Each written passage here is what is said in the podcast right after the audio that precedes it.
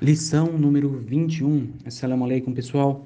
Nos áudios anteriores falamos um pouquinho sobre o quinto pilar do Islã, que é a peregrinação. E nesse áudio vamos falar um pouquinho sobre os rituais, o que, que acontece, como é que faz realmente para fazer o Hajj. É assim que nós vamos ver hoje. Bom, a primeira coisa é entrar em Meca, né? Entrando no pátio central da mesquita sagrada é o primeiro ritual, o primeiro passo que a pessoa tem que fazer. Depois, ela vai fazer o tawaf, que é o rito de dar sete voltas ao redor da Kaaba. Esse rito, pessoal, esse percurso é feito em sentido anti-horário. Orações também são feitas logo depois do tawaf.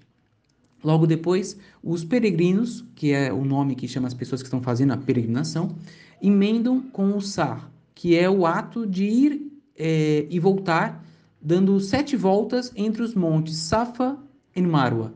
Esses montes, pessoal, ele fica é, colado praticamente a Kaaba, fica dentro da grande mesquita.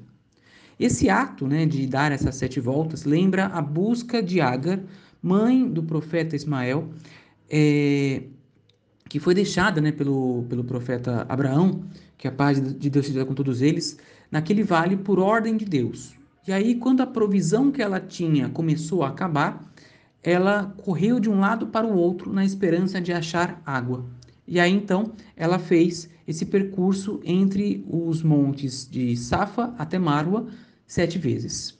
E Safa é uma pequena montanha que fica a 130 metros da Caaba, ou seja, é bem próximo. Já Marwa é uma outra também pequena montanha que fica um pouco mais distante, a 300 metros. A distância entre Safa e Marwa é de aproximadamente 450 metros. E a ida que a pessoa faz, dando sete voltas, né, sete viagens, vai e volta, vai e volta, vai e volta, e vai mais uma vez, dá totalizando aproximadamente 3 km e 600 metros. E aí, o que, que acontece? No dia 8 de Dhul Hijjah, que é o 12 mês do calendário islâmico, inicia-se de fato a peregrinação. O peregrino ele faz uma oração da manhã e sai de Meca para Mina, que é uma outra localidade. E lá ele vai passar o resto do dia e a noite também. Muitas orações são feitas é, durante esse, esse dia.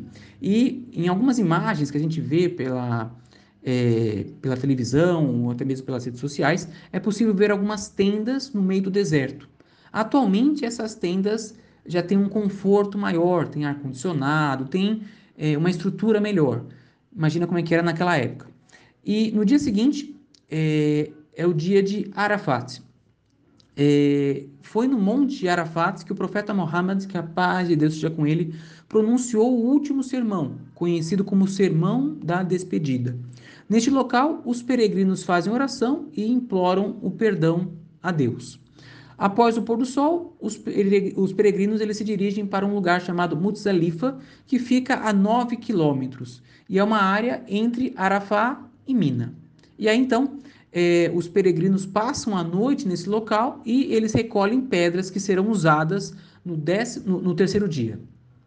Então, é, no dia seguinte, no dia 10 de Dhul Hijjah, os fiéis voltam a pé até Mina, onde fazem o ritual do apedrejamento que é uma parede que tem 26 metros de altura, de largura, que representa as tentações de Satanás. Consta que Satanás tentou persuadir o profeta Abraão, que Deus esteja satisfeito com ele, a não obedecer às ordens de Deus de sacrificar o seu filho Ismael. E aí então, é, o nosso querido profeta jogou pedras é, em Satanás, nos três pontos onde ele teria aparecido. Então a regra aqui é apedrejar a parede tá? usando aquelas pedras que foram recolhidas lá em Mutsalifa. O momento do abate do carneiro, a gente conhece aquela história que o profeta Abraão ele ia sacrificar o filho e acabou não sacrificando e no lugar foi sacrificado um carneiro. É, esse momento também é relembrado pela gente e o momento do abate acontece ainda em Mina. tá? Então é, é sacrificado um, um, carneiro, uma ovelha. E aí então, é, esse ato, ele lembra exatamente a ordem de Deus de sacrificar o seu filho Ismael, né? Consta que a, quando a faca estava descendo, Deus, louvado seja, seja disse, é, então, ó chamamos, ó Abraão, já realizaste a visão. Ou seja, aquele sonho que ele tinha tido de sacrificar o seu filho, ele tornou esse sonho como sendo algo é, real, né? Ele ia realmente sacrificar o filho. E aí então, Deus falou que não precisava realmente é, sacrificá-lo. E no lugar do, do menino, é, foi sacrificado um carneiro. Tá? Então, é, nós relembramos exatamente essa passagem. Feito esse sacrifício, os fiéis cortam o cabelo.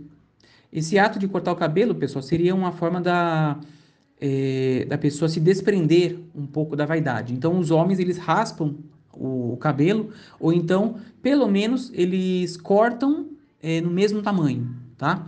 Mas o, o, ideal mesmo é que raspe. No caso das mulheres, cortam-se apenas é, um, as pontas, pouca parte, uma pequena parte do cabelo. E aí, os peregrinos eles voltam para Meca, onde vão fazer também um outro Tawaf, que são aquelas sete voltas ao redor da Kaaba. No dia 11 de Dhul Hijjah, repete-se o ritual de apedrejamento, mas desta vez inclui outras duas paredes. Então joga-se pedras em cada uma dessas paredes. É, se o segundo apedrejamento né, é, tenha terminado antes do pôr do sol, os peregrinos voltam a Meca para fazer o tawaf de despedida.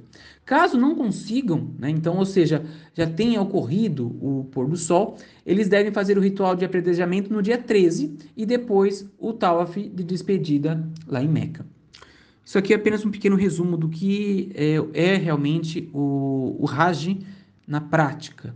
E Peço a Deus que nos permita, todos nós, que todas as pessoas que estão ouvindo aqui esse áudio, que permita realmente que a gente consiga é, ir para Meca para poder fazer essa, essa peregrinação, que é um, um, pilar importantíssimo da religião, que a gente consiga também conhecer a mesquita sagrada do profeta é, em Meca e também, se Deus quiser, em Medina.